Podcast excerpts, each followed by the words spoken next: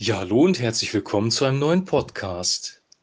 Wir lesen heute aus Matthäus Kapitel 13, die Verse 47 bis 50, wiederum ein Gleichnis über das Himmelreich. Wiederum ist das Reich der Himmel gleich einem Netz, das ins Meer geworfen wurde und Fische von jeder Art zusammenbrachte. Dass sie, als es voll war, ans Ufer heraufzogen, und sie setzten sich nieder und lasen die Gute in Gefäße zusammen, aber die Schlechten warfen sie hinaus. So wird es in der Vollendung des Zeitalters sein. Die Engel werden ausgehen und die Bösen aus der Mitte der Gerechten aussondern und sie in den Feuerofen werfen.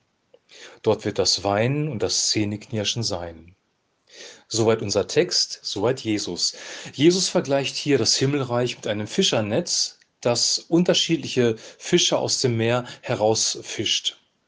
Und die Fischer sammeln dann diese Fische und begutachten sie. Und die guten Fische werden ähm, in Gefäße gesammelt. Das heißt, sie werden auf dem Fischmarkt verkauft oder ähm, sofort gegessen. Und die schlechten Fische werden weggeworfen.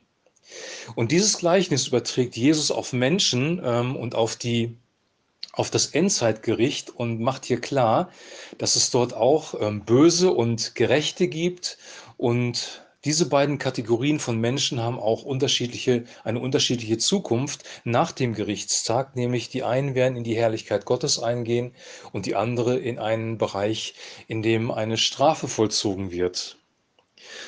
Und äh, was hier auffällt, ist, dass Jesus nicht von guten und von bösen Menschen spricht, oder von bösen und von guten besser gesagt, sondern von bösen und von Gerechten. Warum ist das richtig, äh, wichtig? Weil ähm, Gut und Böse wären zwei Kategorien, die sich gegenüberstehen. Also auf der einen Seite der böse Mensch, auf der anderen Seite der gute Mensch. Aber hier wird von gerechten Menschen gesprochen und Gerechtigkeit hat äh, im Neuen Testament eine andere theologische Bedeutung. Und ich möchte hier einsteigen kurz ins Lukasevangelium in Kapitel 18, weil da wird klar, wie der Mensch überhaupt gerecht wird. Ähm, weil wenn es nur ums gerechte Tun gehen würde, ähm, darum, dass wir das Richtige tun, die richtigen Werke tun, uns auf die richtige Art und Weise ver verhalten würden, dann wären wir wieder bei der Gesetzesgerechtigkeit des mosaischen Bundes des Alten Testamentes. Und ähm, in Lukas Kapitel 18 wird deutlich, dass das nicht gemeint ist. Er sagt nämlich Folgendes ab Vers 9.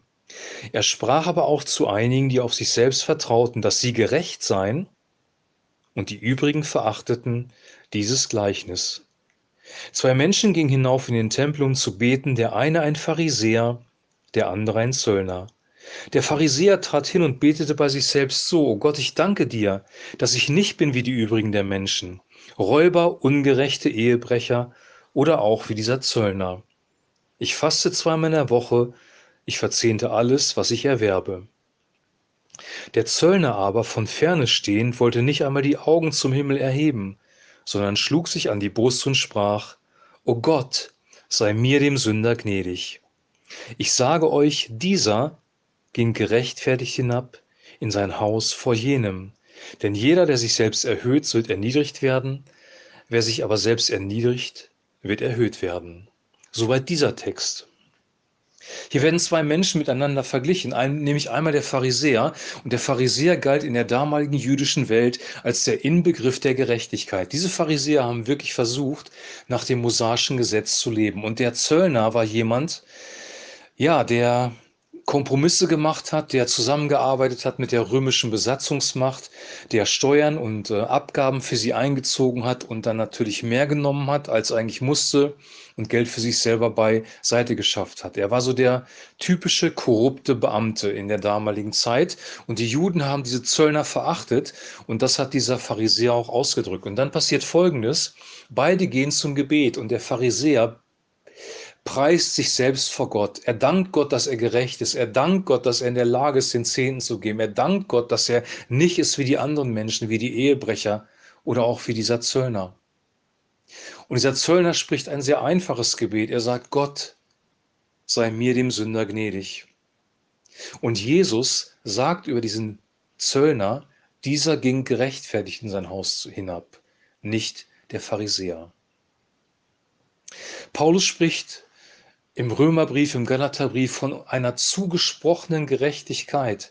Gott hat unsere Sünde, unser falsches Verhalten, unsere Boshaftigkeit, unseren alten Menschen und all das, was wir an Sünde getan haben, auf Jesus Christus gelegt. Christus hat unsere Sünde getragen und er hat die Strafe des Vaters dafür auch getragen. Er hat unser altes Leben und die Strafe dafür auf sich genommen.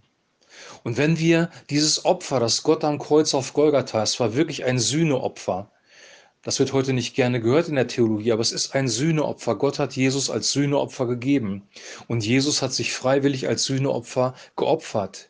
Wenn wir darauf vertrauen, wenn wir Christus vertrauen, dass sein Blutvergießen, sein Opfer ausreicht, dann bekommen wir die Gerechtigkeit Gottes zugesprochen und sind damit errettet. Wir bekommen die, wir bekommen die Gerechtigkeit Jesu Christi und er übernimmt unsere Sünden. Das ist der Tausch am Kreuz.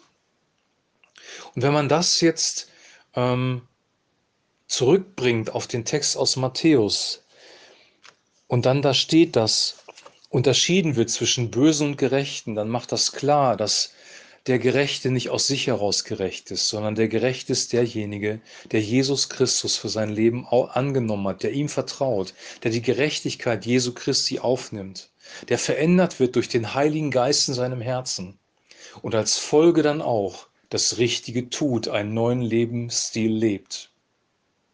Wenn wir keinen neuen Lebensstil leben, zeigen wir eigentlich, dass wir die Gerechtigkeit Jesu Christi in unser Leben nicht aufgenommen haben.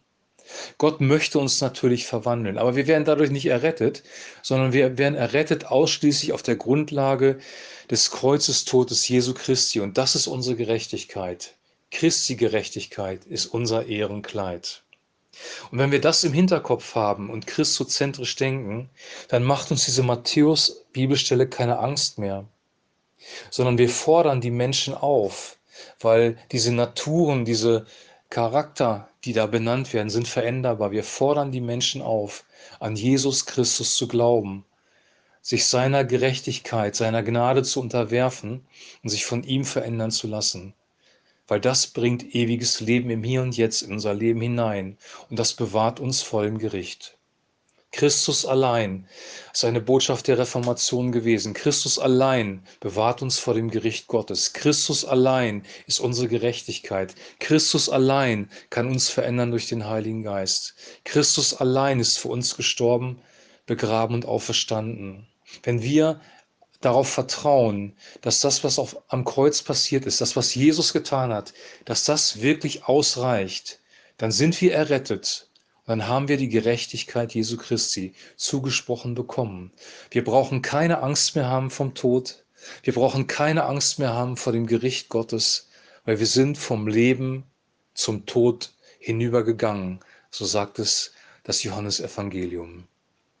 Ich wünsche dir und mir, dass wir das ernst nehmen, dass wir allein durch Christus errettet sind, dass wir unser Vertrauen zu 100 Prozent auf ihn setzen, dass wir das annehmen, dieses Geschenk des Heiligen Geistes und dieses Geschenk der Gerechtigkeit, die Fülle der Gnade, uns verwandeln lassen und dann evangeliumsgemäß leben, dass unser Leben in eine neue Dimension gezogen wird durch den Heiligen Geist. Das wünsche ich dir und das wünsche ich auch mir. Wir brauchen mehr davon. Ich wünsche dir jetzt noch einen gesegneten Tag und wir hören uns morgen wieder. Shalom.